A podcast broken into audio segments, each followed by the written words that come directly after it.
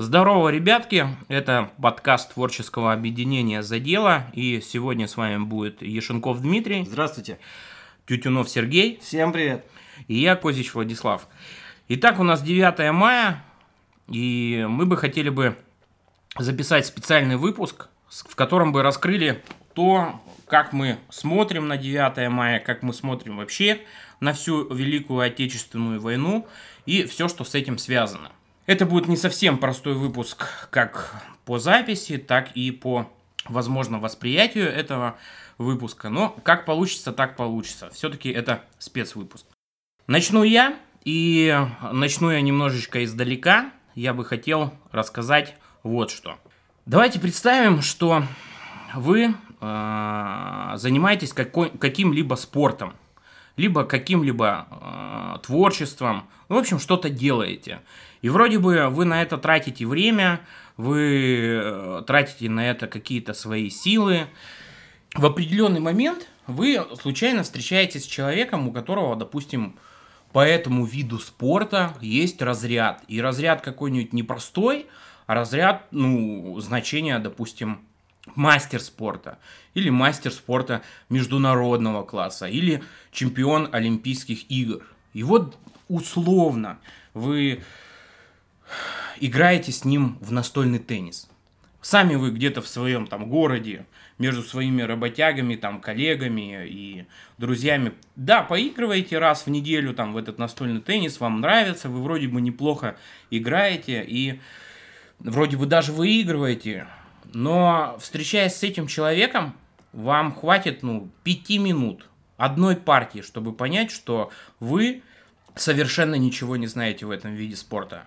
Что все ваши навыки это навыки, приобретенные, ну, как бы просто так в бытовых там условиях. Даже если вы этим занимаетесь каждый день, но э, не выходите с этим там на соревнования и так далее, вы все равно встретитесь вот с вот этим чемпи- чемпионом, там, допустим, Олимпийских игр, и он вас размажет. И так абсолютно в любом деле чем бы вы ни занимались, всегда есть люди, которые лучше это делают, и причем делают это настолько лучше, что вам просто ну, бесполезно рядом с ними играть, противостоять с ними и так далее.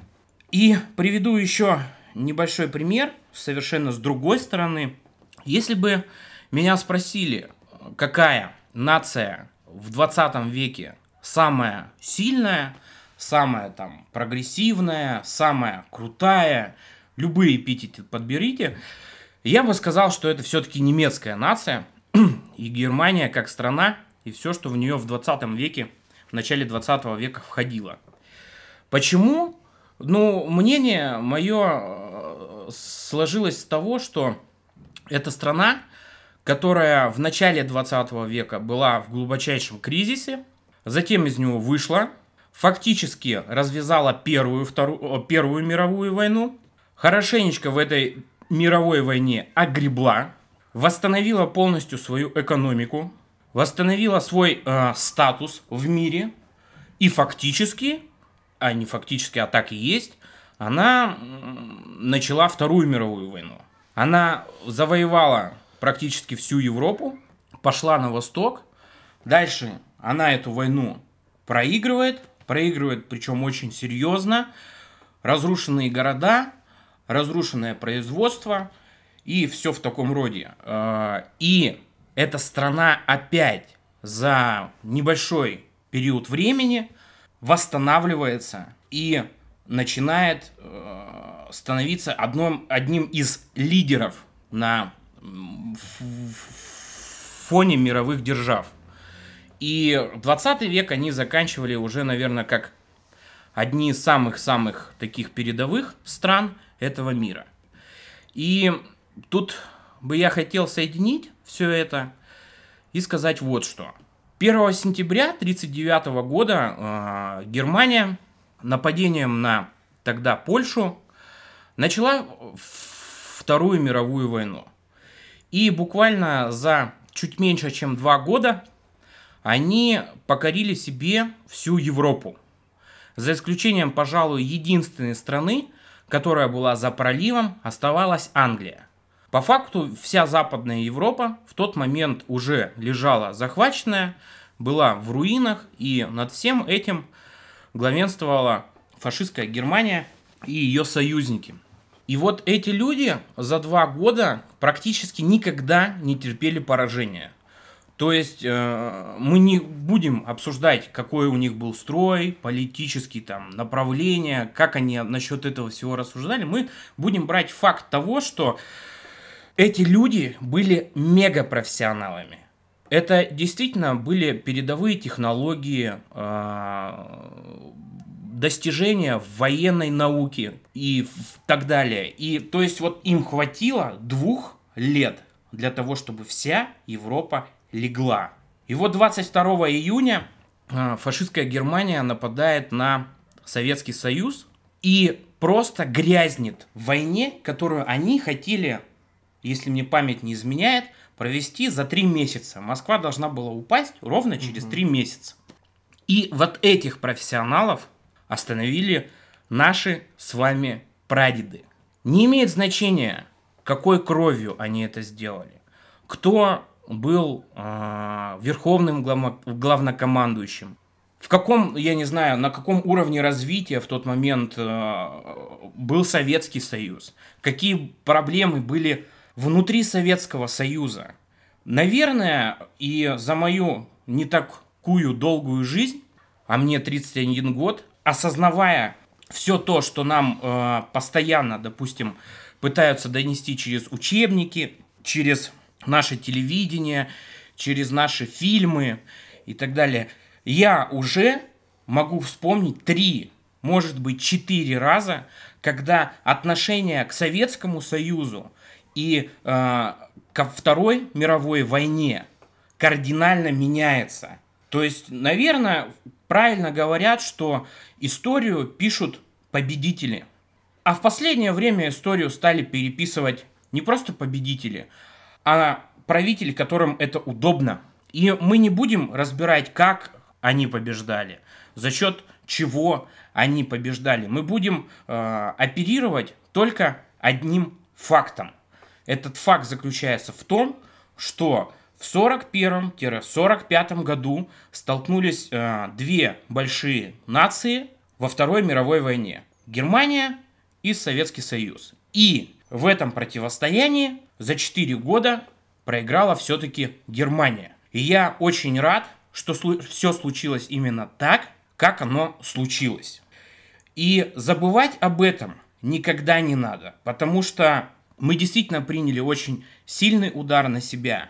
Наши прадеды э, просто какой-то, я не знаю, невероятной волей это все сломили и повернули э, машину военную э, Германии про, ну, как бы в обратную сторону. И в конечном итоге Германия проиграла. Поэтому, если бы мне говорили, что вот там было плохо или там было хорошо, я считаю, что, наверное, мы уже и не узнаем, было там плохо или хорошо, потому что людей, которые застали то время, становится все меньше и меньше, они становятся старше, к сожалению, не молодеют, и рассказывают они пытаются рассказывать, рассказывать о хорошем, и я это понимаю, потому что по жизни надо идти только с хорошими, позитивными воспоминаниями. Поэтому мое мнение заключается в том, что благодаря невероятному труду, благодаря невероятной силы воли, мы все-таки победили в этой войне, и не имеет значения сейчас, как мы в ней победили. Мы спасли, ну, наши прадеды спасли нас и свои наши будущие поколения. Никто не может вам сказать, а с большой вероятностью это было бы так, что нас бы просто уже бы не было. Ни русскоязычных, там, ни славян, и все вот в таком вот роде. Ну, это то, что вот мое мнение про Вторую мировую и все, что с ней связано. Очень коротко и сжато.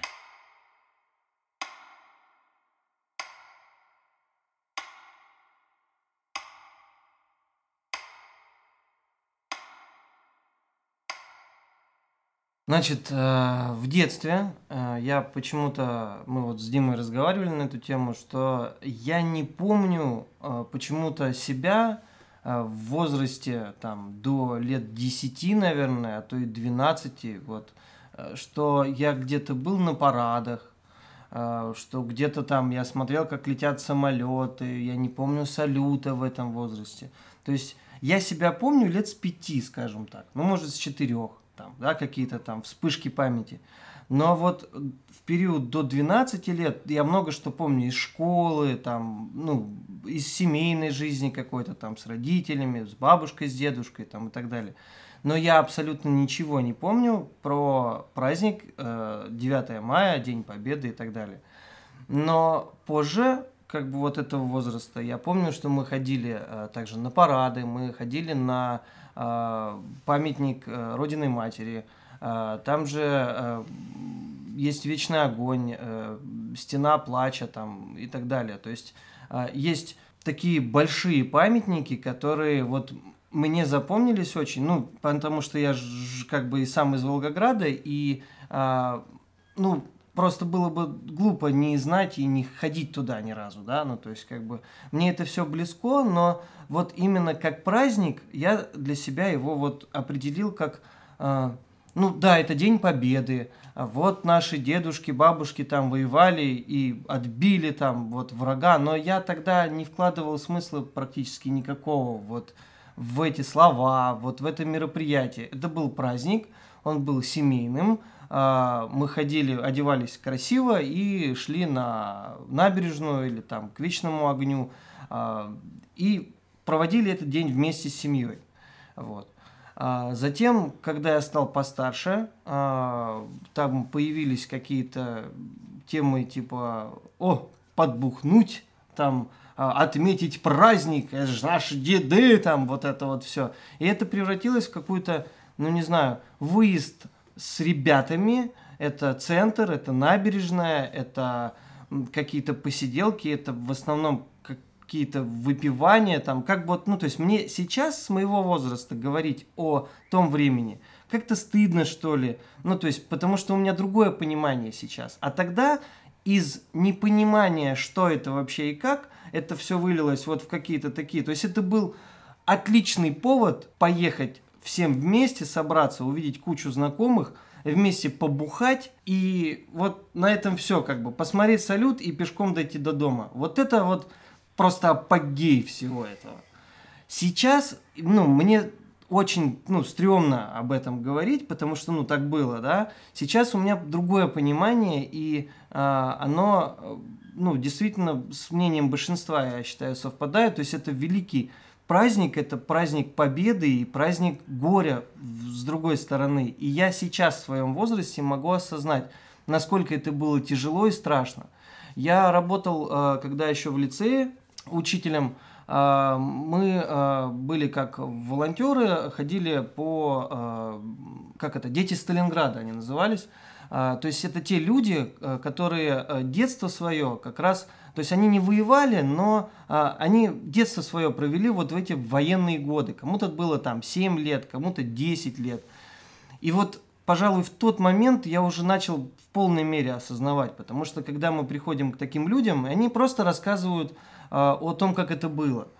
И вот они рассказывают, что э, они жили где-то во врагах в основном, потому что дома бомбили, шли бои, они в каких-то землянках где-то скрывались там. И э, дети бегали на Волгу набирать воду, потому что коммуникации были отключены, перебиты там как-то и так далее. И они бегали на Волгу набирать в котелочке эту воду, потому что детей э, практически не стреляли. То есть э, ну, как бы, видимо, где-то там все-таки у людей, воюющих со стороны Германии, все-таки, ну, как бы, они тоже люди, да, и вот этот вот момент, как бы, что действительно дети спускались и набирали воду.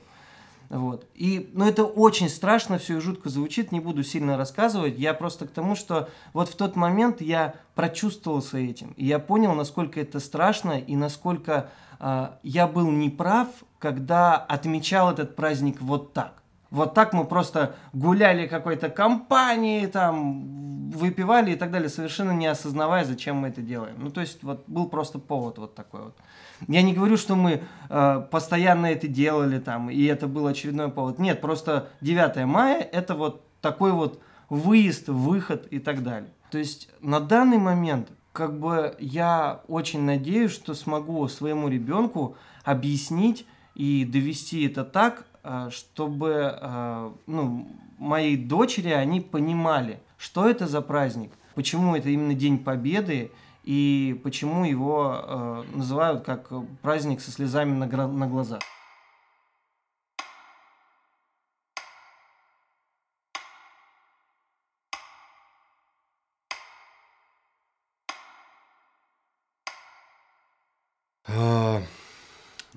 Наверное, в этом году, то есть буквально несколько, может быть, даже дней, там, недель назад, а, у меня сложилась четкая картина моего понимания того, что происходит сейчас. Еще, наверное, в прошлом году, в позапрошлом году, там, ну, то есть там, прошлые года, э, я негодовал. Вот прям негодовал по поводу... Я, потому что я помню с детства, что я очень серьезно ко всему этому относился, к войне. Я помню, что я ждал, э, когда там за две, что ли, недели, или там за неделю до 9 мая по телевизору начиналась э, Озеровская да, да, Озеровская да. эпопея, фильм. да, вот это противостояние, угу. э, освобождение. Да. Э, вот, я прям ждал этого. Я, я смотрел, я помню, что я смотрел не один год и не два, то есть вот пока я был мелким, я смотрел это все дело. Я смотрел все фильмы, военные, мне это нравилось, и, я плакал в те моменты, когда, ну, действительно там были какие-то там душераздирающие моменты. Я всегда к этому очень серьезно относился. Но потом уже, да, то есть, когда так подрастать э, начал, я вдруг, да, столкнулся с, с такой штукой, что вдруг все стало неоднозначным. Вдруг праздник великий, там, да, который для меня был великим, для маленького, меня никто не учил. Ну, я не помню, чтобы мне там отец вдалбливал это великий праздник, там, или там мать. Угу, я просто вот как-то вот оно само появилось так. И тут вдруг я вижу, что э, все, чему нас учили, вдруг становится, вдруг все под сомнение ставится. Э, вдруг это становится предметом там какой-то каких-то политических игр, да, там, какого-то, вот, что, что сейчас называется, хайпа, когда ты открываешь интернет и видишь, что Матросов, он уже не герой, да, хотя, ну, ты, тебя в детстве учили, что Матросов был героем, он закрыл там своим телом амбразуру, тем самым там позволив э, продолжить наступление, да, там пулемет захлебнулся, и мы там и стихи учили, и все на свете, и это было каким-то нашим вот таким воспитанием э, геройским. Вдруг я там открываю интернет, когда он начал там развиваться, да, и я вижу, что Матросов, оказывается, не герой, Матросова там практически не существовало, что там был человек другой национальности, и просто там замолчалось, и это все пропаганда и так далее и тому подобное. Есть версии, что Матросов, он вообще там, типа, там, заключенным был, был в штрафбате, ему вообще деваться некуда, и версии по поводу того, что он случайно упал на эту амбразуру, там, и так далее. И более того, буквально тоже несколько дней назад я искал стихотворение, мы делали с детьми э, мультфильм, посвященный там 9 мая. Я, я искал стихотворение, подходящее под э, видеоряд, и натолкнулся там на огромное количество статей, легенды и правда о подвигах э, там, во время Великой Отечественной войны. Я открыл и ужаснулся, что все подвиги поставлены под сомнение. Абсолютно все, которые, которые мне когда-то были там э, дороги, так скажем, да, на, на которые я обращал внимание и, то есть, там, гордился тем, что я это знаю. Гастелло, э, Мересьев, я не знаю, Зои Космедемьянская вообще не существует, оказывается, да, там, э, там 28 панфиловцев, э, этот артиллерист, э, э, ой, Сиротинин, который там один остановил э, целую там колонну танков, э, разгромил их из, из одного там артиллерийского расчета, да, дал отступить э, своим, своим. Вот. И все это поставлено под сомнение, и все это вот, вот так вот я начал кликать, кликать, кликать. Одно мнение, другое мнение, там, третье, четвертое, пятое. И уже абсолютно стерлись границы, и становится непонятно, где правда, где вымысел, где... И зачем все это самое главное. То есть вообще непонятно, да, потому что, ну, ну мы гордились, то есть, ну, там пишут, вот, это пропаганда там советской власти для того, чтобы... Понятно, для чего она была. Она абсолютно понятна была для чего. Для того, чтобы там поднять э, дух э, других бойцов там, да. Теперь эта пропаганда осталась для того, чтобы нам, детям, как бы, да, было чем гордиться там и так далее непонятно, зачем это все развенчивать. И буквально вот несколько дней назад я понял, что меня это уже не так возмущает. Вот что я понял. Потому что мы сейчас э, живем в очень такое интересное время. Мы живем во время зарождения легенд. То есть как когда-то в свое время появились, там, я не знаю, Илья Муромец, э, там, Алеша Попович, там, да, или там Евпатий Калаврат, вот я вспомнил тоже э, Сиротинин, который задержал вой, ну, задержал эту колонну, дал своим отступить, и там есть вроде как свидетельство какого-то немецкого офицера, который утверждает, что после этого, ну, когда его уже захватили, да, он, он, погиб, он погиб, что типа немцы его похоронили с почестями, стреляли там несколько раз в воздух, и там офицеры сказали, что если бы каждый из немецкой армии сражался так же, как этот боец, то мы бы были непобедимой армией. И меня сразу это э, вспомнилось с легендой о Евпатии Калаврате, когда там хан, да, да хан, говорил. да говорил, что типа если бы у меня был такой воин, да, то да, я да. бы держал его у самого сердца, короче, да, то есть вот вот это вот. И вот на вот на этом моменте я понял, что э, сейчас стираются все вот эти границы. К сожалению, к нашему, да, ну, жизнь так устроена, ветеранов становится все меньше и меньше. И вот сейчас мы стоим вот на стыке таком времен, когда это превращается, когда война превращается в эпос, в настоящий такой, в нашу вот, в нашу культуру. И здесь мне бы очень хотелось, и, я не знаю, там, как-то вот достучаться до людей, будьте осторожны. Потому что мы сейчас формируем как раз-таки вот, эту вот, вот эти легенды. Нам нужно быть очень осторожными.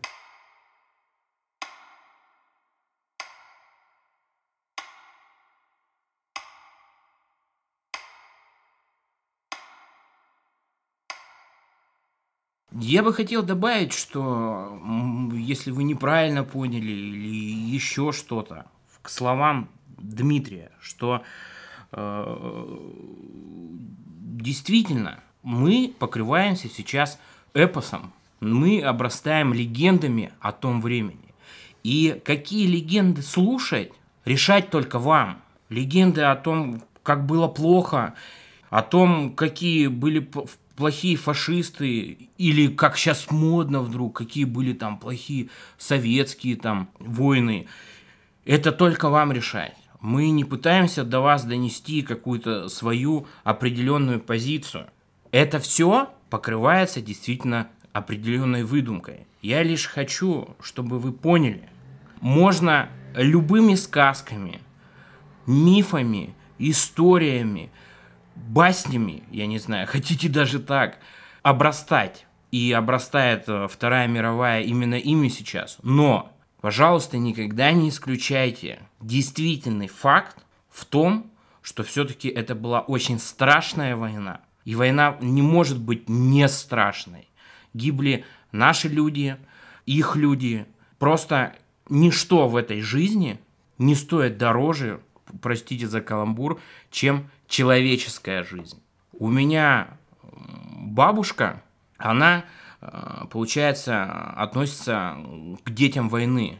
Она не воевала, так как была очень молода. Она была, по-моему, второй класс, когда началась Вторая мировая. А дед, он жил вообще на Кавказе, и э, он был этнический немец. И бабушка попала на Урал из-за того, что она эвакуировалась, а дед э, попал на Урал, потому что тогда всех этнических просто ссылали. Вот. И из рассказов бабушки я знаю, что их в семье было 8 человек. Она была третьей по меньшинству, получается. И э, так сложилась ситуация, что вот пятеро, которые были старше ее, братья и сестры, они все погибли. Они все погибли на войне. И э, я всегда буду верить в то, что они погибли не напрасно. Я вижу свою бабушку, я вижу ее родственников, и это все потрясающие люди, которые всю жизнь работают и как бы ничего плохого никому никогда не делают. И я уверен, что и те, кто из моих родственников погиб на той войне, они тоже были хорошими людьми. А хорошие люди не должны просто так умирать ни за что.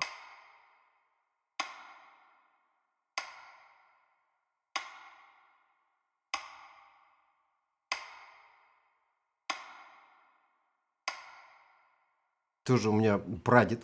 Я его не знал, потому что он погиб, погиб на войне. Э, мне рассказывала про него моя бабушка, то есть это ее отец.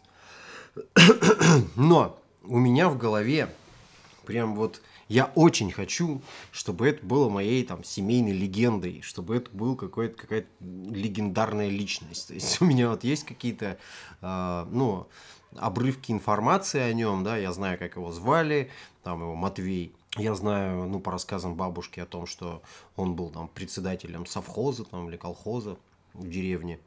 Uh, у него было 14 детей, то есть это бабушка моя одна из 14 детей. И его не отпускали на войну. То есть и бабушка о нем рассказывала как о человеке, который был такой очень горячий человек, то есть он, он такой правдорубом был всегда, ему всегда нужно было там допытаться там до правды, до справедливости там и так далее. Пусть может быть сейчас это там романтизировано, да, ее представление об отце, потому что она там была совсем маленькой, и она по сути mm-hmm. тоже его толком не знала, то есть она уже там из рассказов там своей мамы, там сестер знает об этом. А, но вот эта информация, которая до меня доходит, я себе строю как бы такую личность. вот этот мой дед Матвей. А, у него было четыре брата. Все, всех четырех братьев раньше его забрали на войну а, они там сами ушли. И он ходил, ну, по словам бабушки, он ходил, его не взяли, короче. То есть, его не, ну, то есть ему сказали, во-первых, ты тут ну, нужен, поскольку ты тут руководитель, да, во-вторых, у тебя там семья огромная, куда ты? Все, считай, ушли, как бы ты тут один. И он ходил, добивался, кричал, ругался, то есть, чтобы его взяли на фронт. И мне плевать, что будут говорить, вот знаешь, про то, что там заградотряды, там, я не знаю, штрафбаты, все, все плохо, там миллионы трупов, людей заставляли, кидали там на амбразуры просто, да, закидали, что называется, там, шапками, шапками там, трупами закидали, как говорят, да. Вот история деда моего, она говорит о другом. То есть ему говорили останься. Он был в тылу. То есть человек мог остаться. 14 детей – председатель там колхоза. То есть у него все есть. У меня бабушка рассказывает, что у нас даже во время войны, они жили на Алтае, она говорит, даже во время войны у нас не было голода там особого, потому что всегда была там охота какая-то, там рыбалка, там туда-сюда. Она говорит, у нас в этой морозильной это, но у нас всегда было мясо, то есть мы ну, нормально жили, она говорит, мы не ели там лебеду, как бы, да, как, как и там картофельные очистки. Угу, угу. И вот из этого, из этих всех условий человек шел и добивался, чтобы его отправили на войну. И как бы говорят, что он погиб в первые же дни. Ну, и как бабушка говорит, ну, он же такой горячий, он, скорее всего, типа просто рванул и... И погибли все четыре брата его. Там вообще деревня, деревня Чернушка, в, Алтайской, в Алтайском крае. Мужики почти не вернулись, почти все мужское население, то есть там вернулись коллеги и остались там старики, да, и деревню там перевезли всех женщин там уже в другую деревню, в Благовещенку. А эта деревня, ее сейчас нет, но каждый год родственники, э, там, потомки, что называется, они собираются на день деревни и отмечают на этом пустыре день деревни. Каждый год они его отмечают. То есть в память э, вот о своих и никого там не заставляли, и никто, знаешь, там под дулом автомата не шел на войну, потому что, ну, ну, вот, ну вот такие люди были, то есть они шли защищать свою родину. И я буду рассказывать сыну, я буду рассказывать внуку. Я думаю, что это еще, ну, я надеюсь, что обрастет какими-то легендами. И да, и мой дед Матвей станет каким-то уже эпичным богатырем хотя бы ну, в моей семье. То есть человеком, который пошел родину защищать. Ну и я того желаю, всем желаю, чтобы было вот это, было чем гордиться. Мы живы, пока о нас помнят.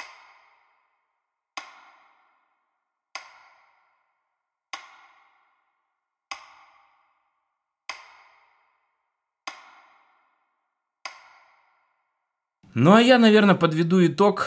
А, не забывайте о том, а, какой подвиг совершили наши прадеды. Никогда. И не забывайте, что война – это очень страшно. Все, ребятки, мирного неба вам над головой. Здесь птицы не поют, деревья не растут, и только мы плечом к плечу Растаем землю тут. Горит и кружится планета Над нашей родиной дым. И значит, нам нужна одна победа, Одна на всех мы за ценой не постоим, Одна на всех мы за ценой не постоим. Нас ждет огонь смертельный, И все ж бессилен он. Сомнения прочь уходят в ночь отдельный, Десятый наш десантный батальон, Десятый наш десантный батальон. Едва огонь угас, звучит другой приказ, И почтальон сойдет с ума, разыскивая нас. Взлетает красная ракета, Бьет пулемет неутомим, И значит нам нужна одна победа, Одна на всех мы за ценой не постоим, Одна на всех мы за ценой не постоим. Нас ждет огонь смертельный, И все ж бессилен он, Сомнение прочь уходит в ночь. Отдельный Десятый наш десантный батальон. Десятый наш десантный батальон. От Курской орла война нас довела. До самых вражеских ворот такие, брат, дела. Когда-нибудь мы вспомним это. И не поверится самим а нынче нам нужна одна победа, Одна на всех мы за ценой не постоим, Одна на всех мы за ценой не постоим. Нас ждет огонь смертельный, И все ж бессилен он. Сомнение прочь уходит в ночь отдельный, Десятый наш десантный батальон — Десятый наш десантный батальон